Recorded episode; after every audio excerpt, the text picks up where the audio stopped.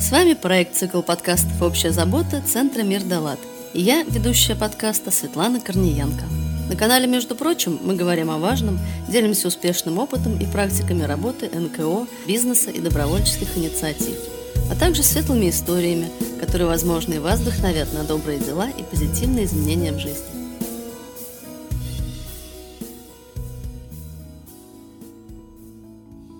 Добрый день, друзья! Рад, что вы включили наш подкаст «Между прочим». С вами вновь Алексей Сухов. Мы много раз возвращаемся к тому, что любое воспитание начинается с детства. Именно в детстве закладываются знания, опыт, моральные и этические качества, которые позволяют людям двигаться вперед. Сначала в школьные годы, затем в студенчество, а потом уже во взрослую жизнь. И от нас с вами зависит, с каким багажом войдут дети в новый мир взрослой жизни. Мы уже поднимали разные темы отношения подростков к себе и к ближнему и дальнему окружению. Это наша общая забота – давать в том числе нравственные ориентиры подрастающему поколению, так, чтобы человек знал, что он часть общества, гражданин своей страны. И когда мы говорим про общество, про то, как найти свое место в нем, нельзя не коснуться одной из важных тем – патриотического воспитания. И обычно мы, взрослые, поднимая темы, которые касаются непосредственно детей и подростков, обсуждаем их сами с собой и редко к разговору привлекаем представителей подрастающего поколения. В этот раз я хочу изменить эту маленькую несправедливость. Поэтому со мной в гостях Анна Павлова, специалист по работе с молодежью Дома молодежи «Форпост». И Кира Кондарева, воспитанница Дома молодежи. Привет, девушки. Здравствуйте. Здрасте, здрасте. Я понимаю, что обычно не принято спрашивать возраст у девушек, но у нас аудиопередача, поэтому для слушателей. Скажи, пожалуйста, сколько тебе лет? Полных? Может, полных, 13. а не полных? 14. Супер. И сколько, Кир, из этих 14 лет ты в добровольчестве? 10. 9. 9-10. То есть практически с самого рождения? Ну да. Супер. Я сам в добровольческую деятельность пришел где-то в 2012 году, когда мне было 33 года. И это здорово, что сейчас многие подростки интересуются важными социальными, благотворительными, да и просто добрыми делами и своим воспитанием. Я совсем немного затронул то советское время, когда в каждом дворе были филиалы домов молодежи. Они, насколько я помню, назывались клубами «Романтик», где мы могли заниматься всевозможными делами, там, шахматами, Да, еще да, да, чем-то. Были, А, да, такие. В общем, куча-куча в каждом районе клубов, кружков, которые разбросаны по интересам. Все на любой вкус.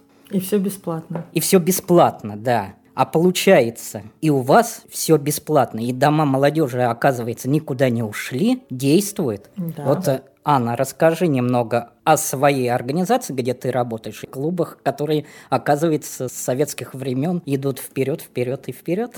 Ну, наверное, все-таки было время, когда их не было, когда они не работали в полной мере. Это, наверное, года перестройки, постперестроечный период. А потом они все-таки, да, возродились из пепла, скажем так. Кстати, наш клуб называется «Феникс», который возродился из пепла. Мы филиал Дома молодежи «Форпост». А так в каждом районе есть дом молодежи. Есть один городской дом молодежи, который их всех объединяет и курирует, скажем так. Есть еще подростково-молодежные центры и подростково-молодежные клубы. Занятия бывают профильными, бывают абсолютно разными. Все занятия в этих центрах проходят бесплатно. Для людей, если брать дома молодежи, то это с 14 до 35 лет. Если брать ПМК и ПМЦ, там бывает с 10 с 12 лет. Ну, надо смотреть, правила немножко разные. Все Ну вот. бесплатно, да.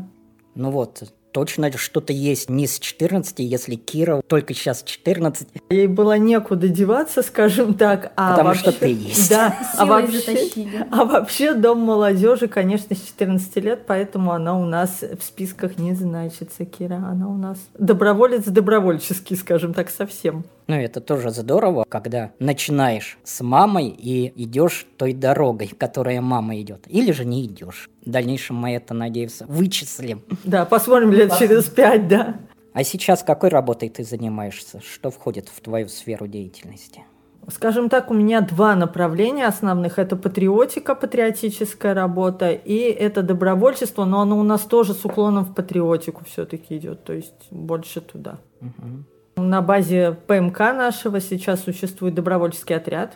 Он называется «Форсаж», который занимается именно патриотическим добровольчеством. Это проведение субботников, допустим, на местах захоронения, это праздники для ветеранов и так далее. Помощь какая-то им, как тимуровцы раньше были в советское время. Что-то такого плана. Вот этим мы и занимаемся. Там же не только, наверное, патриотическим воспитанием, то тоже как в романтике были, наверное. Те же шахматы, рисование. Да, кружки очень многопрофильные. Единственная проблема в том, что дети не очень хотят на них ходить в современное время. Современные дети.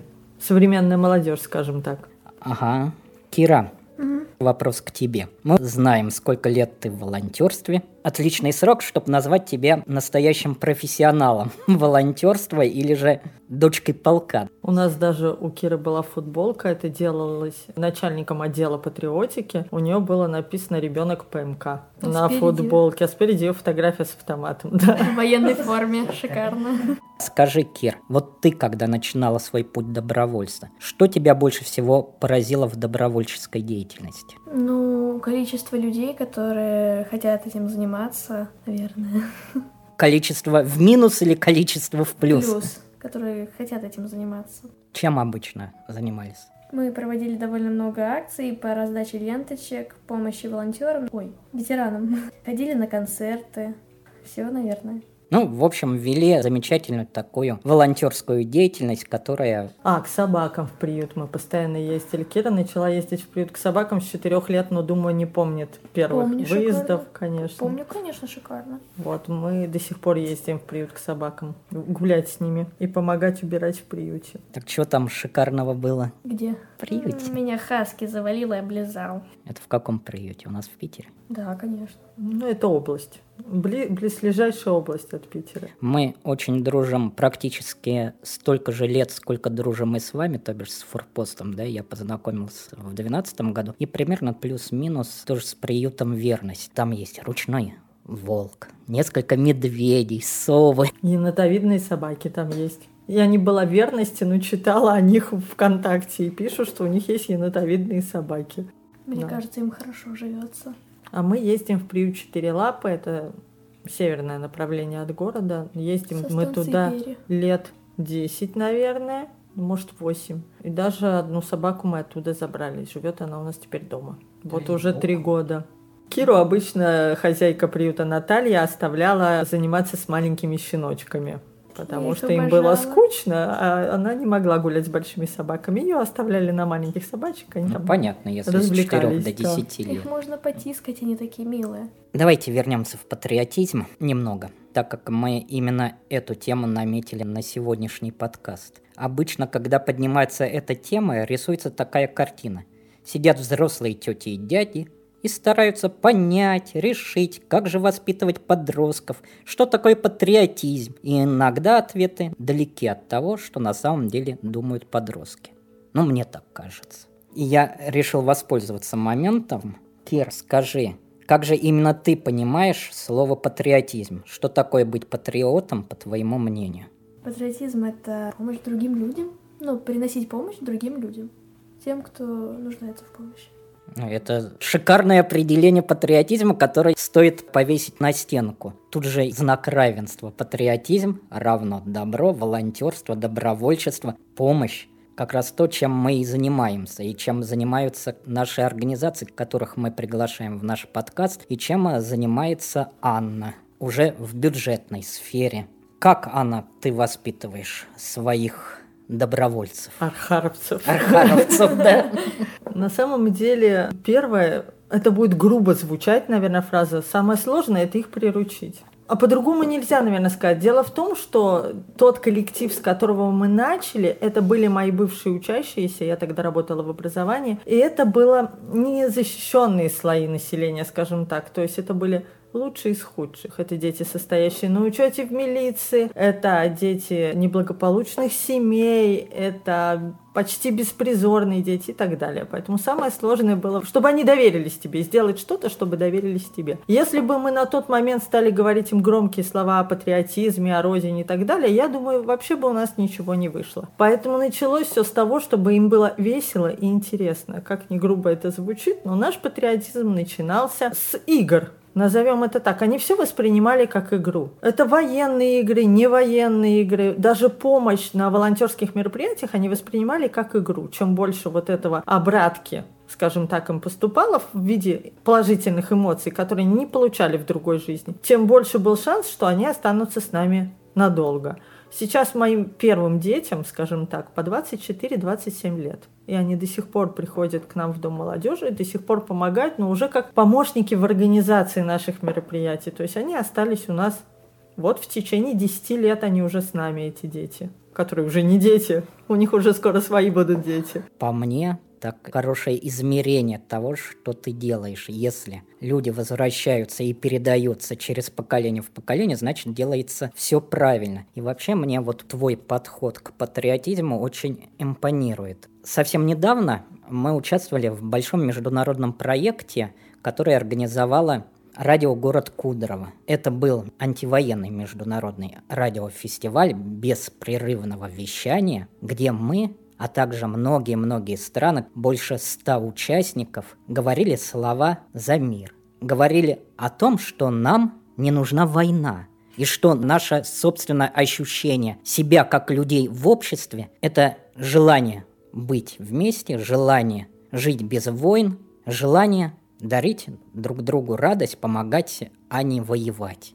Не только военные игры, не только военные мероприятия в это понятие включаются. И не только этим вы занимаетесь. Совсем не только этим, да. Но все равно, наверное, четверть мероприятий уходят туда, военизированные в различные мероприятия, и ничего с этим как бы сделать никто уже не сможет. Ну, я помню же, и в советские времена мы играли в Зорницу, но я о том, что кроме этого должно быть и еще. Конечно, да. То, что после чего вот Кира и многие-многие подростки, которые воспитываются правильно, говорят, что патриотизм – это возможность помогать другому. И это здорово. Это, наверное, перегиб. Не должно быть перегиба. Пусть останется эта военизированная часть, но ее не должно быть слишком много. То есть, если идет только туда, ничего хорошего не получится, потому что сила без идеи, без положительной идеи – это всегда зло.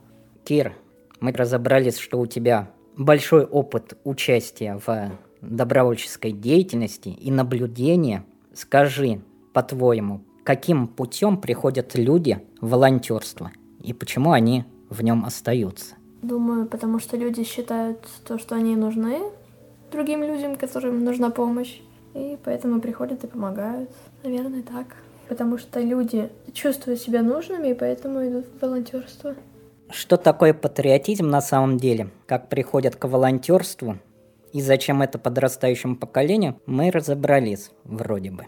Кстати, дорогие друзья, если у вас есть на этот счет свое мнение, обязательно его напишите в комментариях подкаста, там, где это возможно. Например, в отзывах на Apple Podcast, в CastBox, на страничках наших социальных сетей или на сайте Центра Мир Далат. Вообще будет здорово, если вы не просто послушаете эпизод подкаста, но подпишитесь на весь подкаст. Мы поднимали уже много важных социальных тем и обязательно поднимем новые. Присоединяйтесь к прослушиванию на любых аудиоплатформах. Например, в Яндекс Музыке, в Google подкастах, Кастбоксе, Overcast, Apple подкаст, Soundstream или ВКонтакте. Ставьте нам оценки и делитесь эпизодами с близкими. Так о наших героях и тех темах, которые мы поднимаем, узнает больше людей. И это важно. Социальные темы должны звучать широко. И возвращаемся к патриотическому воспитанию. Ну или к добровольчеству в целом. Итак, мы о многих вещах поговорили. Узнали, как и зачем приходят молодые люди в добровольчество, как это видит и об этом говорит наша гостья Кира. Но вот не все же встают рано. и готовы идти вперед, заниматься важным делом. Есть же такие дети, которые просто лежат на диване, и которым лучше никуда не идти, ну, не лучше. Им так кажется, что лучше. Лучше зависнуть в смартфоне. Анна, так что делать с такой безинициативной молодежью? Как оторвать человека от этих гаджетов? Боюсь, что никак, так как это как называется, если гора не идет к Магомеду, то Магомед идет к горе. Если мы не можем оттащить молодежь от компьютеров, а мы не сможем это сделать, ну, мы не сможем побороть это на данный момент. Мы должны к ним прийти через компьютеры. То есть мы должны к ним прийти с той стороны, они должны нас видеть в своих экранах. И вот когда они проникнутся тем, что мы несем им оттуда, с ТикТока, неважно, с Ютуба, как только они заинтересуются тем, что мы несем изнутри, возможно, тогда они оторвутся и придут к нам в реальности. По-другому это бесполезно. Это будет просто бунт, скажем так. В общем, ничего не получится у нас таким образом как ты правильно заметила, лучше в гаджеты что-то включить полезное. Но вот у тебя есть из практики какие-нибудь интересные истории, связанные с перевоспитанием, так скажем? У нас сейчас два есть таких основных наших, скажем так, прорыва в этой области. Один уже реальный, а второй пока в начальной стадии – тот, который в начальной стадии, мы взяли некоторых наших воспитанников, и на данный момент они будут у нас рисовать с помощью компьютерных технологий комиксы по поводу блокады Ленинграда. Вау. То есть мы даем им тематику, мы даем им то, что мы хотим видеть в этих комиксах, мы даем им оплату, потому что ну, любой труд должен быть оплачен, неважно, чей это труд. Это вот мой личный подход, и по-другому я не готова с этим быть, скажем так. И они у нас будут делать небольшие по 15 слайдов такие событийные ролики, скажем так, посвященные одному маленькому событию. Будь то прорыв блокады, будь там, не знаю, первая блокадная зима. Вот они такие маленькие будут. Рисовать yeah. будут дети. Я не знаю, как правильно это называется, потому что я-то вот в компьютерах не разбираюсь. Они двигаются, но это не совсем видео и не мультик в полной мере. Это как двигающееся слайд-шоу. Я не очень Анимационные какие-то. Да-да-да. То есть они нарисованы нарисованы в информационном вот в этом поле, и они двигаются, но не сильно, не как мультик. А Кира у нас как раз и будет тоже рисовать, потому что она этим увлекается. И мы их сколачиваем небольшую бригаду из четырех человек. И вот они будут эти мультики пробовать, по крайней мере, обкатывать. Мы будем эту идею на них. Они очень боятся рисовать людей. То есть всяких человечков, зверьков и так далее. Они умеют все рисовать, а людей рисовать сложно. Кстати, это зря. Я нормально людей рисую. Вот. Но вот именно чтобы вот по кадрам как-то вообще сложно. В общем, им сложно пока технически с этим разобраться, но, по крайней мере, мы их уже морально настроили. Учите рисовать по кадрам придет какой-то специально обученный человек. Все сами. А по поводу уже запущенного проекта, идея была наших мужчин в отделе. Они создали игру, сейчас она в фазе рисовки, я так понимаю, это правильно, если это по отношению к игре, я не знаю как. Они создали игру, называется «Кефир или жизнь» по безопасности, где мальчик, компьютерная игра, ходилка, вот мальчик выходит за кефиром на улицу, а там начинается артобстрел, мины и так далее. И вот он должен выжить, дойдя до кефира, и вернуться с кефиром домой. То есть, если он правильно эту технику безопасности соблюдает, он дойдет до кефира. Если нет, он погибнет. То есть, ну, хотя бы таким образом технику безопасности дети знать будут. И там есть выбор у этого человека, который играет за этого мальчика, есть выбор. Например, там а, начался арт-обстрел, он может побежать там через дорогу, а может спуститься в бомбоубежище. То есть у него есть две линии поведения. Хочу еще раз вернуться к постулату, что патриотизм – это не только милитаристические проявления и направления деятельности, как мы выясняем сегодня, и это радует. Как подойти к вопросу патриотического воспитания без формальных каких-то вещей. Но это мечта сейчас, что я скажу, наверное. Надо убирать приверженность нас к датам. То есть есть даты, которые нельзя забывать, и я считаю, что да, их надо помнить, и под них надо делать какие-то мероприятия. Но у нас патриотика вся ушла под даты. То есть получается, вот 9 мая, да, это замечательный праздник, да, его все празднуют. Но вот его отпраздновали и про тех же ветеранов забыли. И до следующего 9 мая никто про них не вспоминает особо. И вот эта приверженность каким-то датам, громким вот этим красивым маршам и так далее, не проще ли сделать все менее глобально и менее помпезно, но при этом постоянно?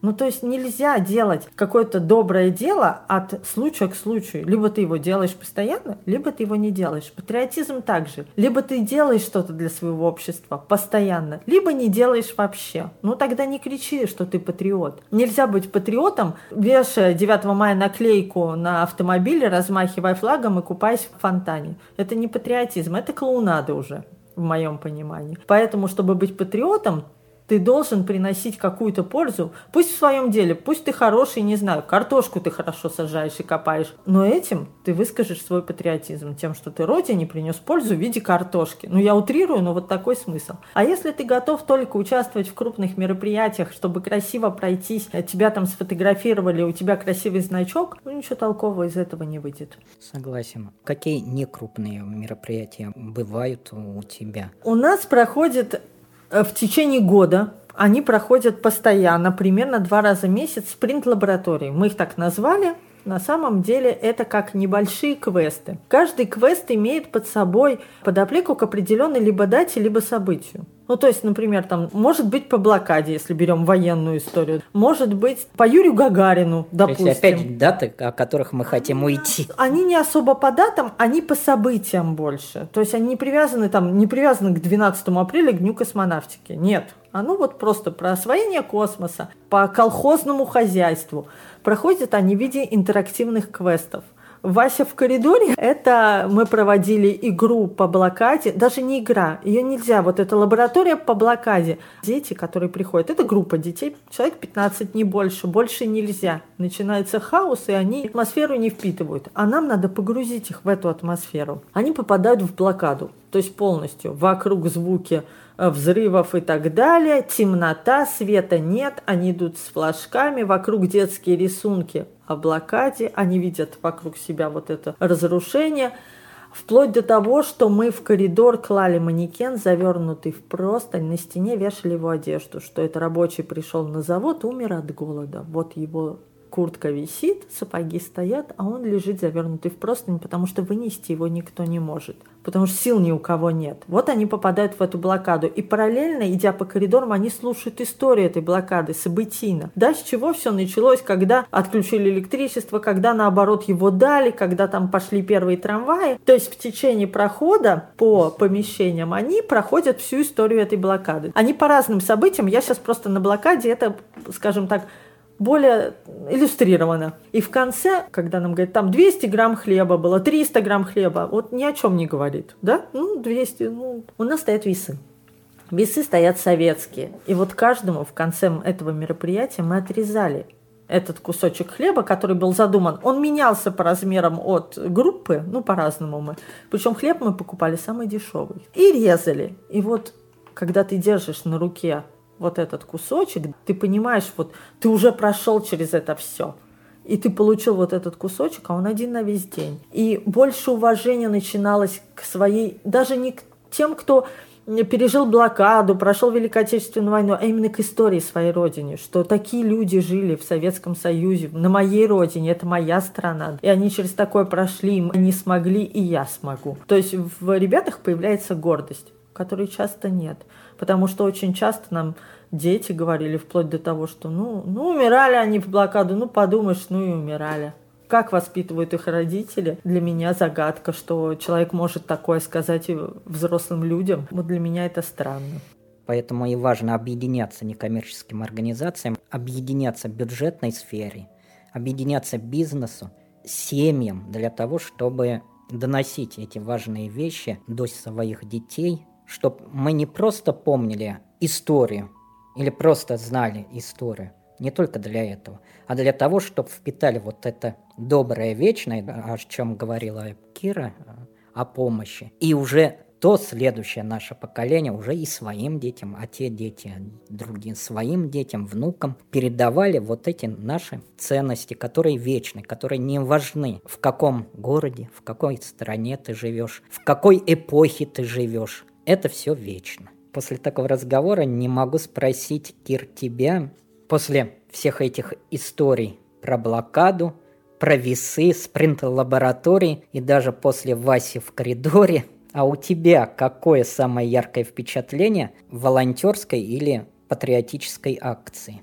Ну, самое запоминающееся воспоминание, мне было лет сколько, 10-11. Мы раздавали на 9 мая георгиевские ленточки, и ко мне подъехал мужчина на тракторе и попросил 5 ленточек. Мне пришлось на заднее колесо залазить, чтобы ему отдать ленточки. Залезла? Залезла, конечно. Отлично. Радио «Город Кудрово» открыли медиацентр «Гравитация» для подростков, для детей, где учат работать в радиоэфире. Настоящей радиостанции. Там учат детей красиво говорить, брать интервью, писать собственные программы. В общем, то, чем занимаемся мы сейчас здесь непрофессионально, то, что я не умею делать, но приходится делать. А там этому учат. Да. Может, нам всем сходить и поучиться, я вот думаю. Я буду не против. Там бывают бесплатные мастер-классы, и все, кто в Санкт-Петербурге, записывайтесь. Кира, тебя возьмут уже точно. А мы староваты, да, наверное? А мы, да, очень жалею, что я не ребенок и не могу пройти обучение на ведущего, и мне приходится быть ведущим как есть. Ну, это очень сложный труд на самом деле. Это так вроде бы кажется, что очень просто. Сел я на кресло, которое тут удобное, и говорю в микрофон, о чем-то спрашиваю моих гостей. Но на самом деле это не так. Каждый раз, когда я сажусь в кресло, я думаю, когда же вернется к микрофону ведущего наша Светлана Корниенко. А был бы помоложе, обязательно бы пошел в центр гравитации Санкт-Петербурга и взял бы уроки ведущего а то у меня очень много вопросов к самому себе. В общем, друзья, я сегодня немножко устал быть ведущим, но подкаст завершать еще рано. Я подумал, раз у нас такой необычный эпизод, и у меня в гостях и Анна, и Кира, и есть такая уникальная возможность передать кресло ведущего подрастающему поколению, поэтому я ненадолго прощаюсь с вами – и предоставляю возможность нашей новой ведущей взять бразды правления и что-то спросить у своей мамы. Здравствуйте, вы продолжаете слушать эпизод подкаста «Между прочим». И с вами ведущая эпизода Кира Кондрева. Оставайтесь с нами, будет интересно. Обязательно подписывайтесь на наш подкаст в аудиоприложениях. Как вы уже знаете, в гостях студии подкастов «Мир да лад» Анна Павлова, специалист по работе с молодежью Дома молодежи «Форпост». И у меня несколько вопросов к тебе. Что тебя привело к добровольчеству? Как ты дошла до такого выбора? Наверное, ко мне вопрос этот немножко, ну, скажем так, не по теме, что ли, потому что я была в пионерской организации. А в пионерской организации мы все были добровольцами в той или иной степени, потому что я, конечно, не помню начальную школу, но классы с пятого мы точно ездили в дом престарелых и устраивали концерты для ветеранов, для пожилых людей, которые там живут. Поэтому, наверное, я с того времени еще начала вот этот путь волонтера, и, наверное, в том обществе, в котором я, скажем так, воспитывалась и вращалась, у меня не было другого выбора. То есть этот выбор был тем местом и тем коллективом, которым был вокруг меня. То есть вот я как в него попала, так я в нем до сих пор и живу. В той пионерской организации. Кто-то ее ругает, кто-то не ругает. А вот то, что вокруг меня сейчас, это та же пионерская организация, просто немножко видоизмененная. Просто называется Дом молодежи Форпост. Да, да, а так та же пионерия, вот та же. Ну, может быть, конечно, идеологии поменьше, и она попроще. А так та же, да. Спасибо за ответ. У меня еще к тебе два вопроса. Что тебе больше всего нравится в своей работе? Ну, будет, наверное, нечестно не сказать, что я ненавижу рутины, а тут рутины нет. Поэтому, наверное, то, что работа очень разнообразна, вокруг очень много людей и новых, и тех, которых уже давно знаем, люди вокруг меняются, идеи разные у всех, взгляд на жизнь разный. То есть нет вокруг эмоционального болота. И это самое главное. А второе, что мне нравится, то, что вот люди, которые годами проверены, выросли там с 16-14 лет, они до сих пор вокруг меня, но стали старше лет на 10-12, и ты видишь, как меняется их жизнь с, с течением этого времени, это очень тоже важно для меня, и мне очень нравится видеть, что происходит в их жизни спустя столько времени. И последний вопрос. Какой род занятий ты мне посоветуешь, чтобы я могла больше пользы принести людям? Ну, знаю, что Кира хочет стать фельдшером, а я, если честно, не совсем за, но вообще как бы фельдшер, конечно, та профессия. На самом деле, любая профессия в этом мире может принести пользу людям, если она делается на совесть. Неважно, кем ты работаешь, неважно, какую профессию ты выбрал, но если ты делаешь ее не ради денег только, там не ради славы, не ради социального положения, а ради того, чтобы сделать свою работу качественно и она была полезна, уже это будет полезно для людей окружающих и принесет гораздо больше пользы, чем какая-то навороченная профессия, которая делается только ради того, чтобы, грубо, если говорить, бабла срубить, как сейчас говорит подрастающее поколение. Я обязательно воспользуюсь советами. А у Центра Мир Далат есть замечательная традиция в завершении выпуска просить героев подкаста обратиться к слушателям. Для этого передаю слово Анне. Дорогие слушатели, что я хочу сказать? Наверное, любая сфера деятельности имеет широкий охват различных э, мероприятий, различных э, форумов, различных взаимосвязей и так далее.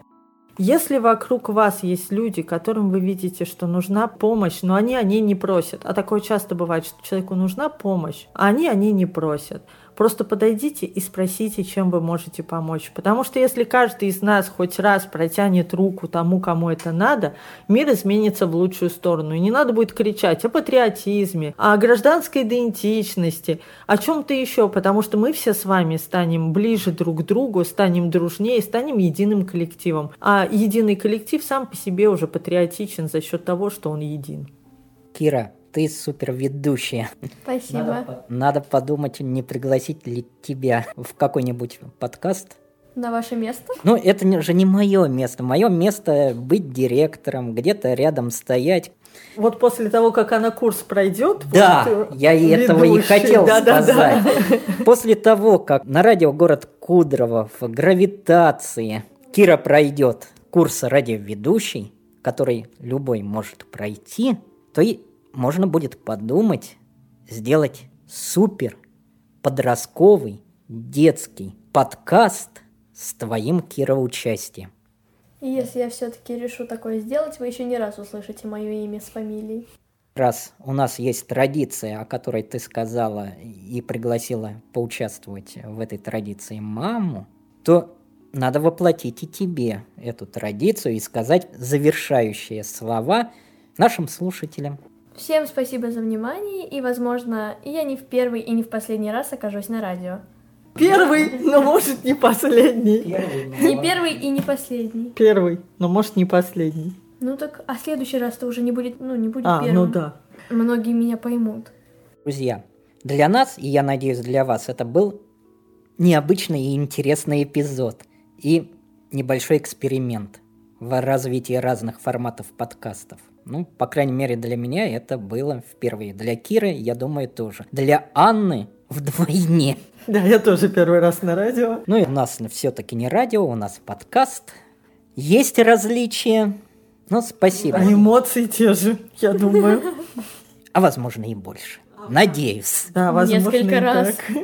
Спасибо, что оставались с нами. Слушайте эпизоды подкаста, между прочим, в рамках проекта цикла подкастов «Общая забота» каждый понедельник. Расскажите о нас друзьям и коллегам. А на сайте Центра Мир Далат можно увидеть текстовые расшифровки эпизодов. Правда, они выходят с некоторым опозданием. Сначала аудиоверсия, которую вы уже слышите, а потом, через несколько дней, на сайте текст. И там же можно написать нам комментарий. И при желании на сайте Центр Мир Далат отправить благотворительные пожертвования – на развитие наших социальных проектов. До встречи на просторах интернета. Давайте вместе сделаем так, чтобы добрых дел было больше. С вами была студия подкастов «Мир Далат», наш дружный коллектив и замечательные гости Кира и Анна. Всем пока. Пока. Пока. Эпизод подготовлен в рамках проекта «Цикл подкастов «Общая забота», реализуемого с использованием средств гранта президента Российской Федерации, предоставленного Фондом президентских грантов.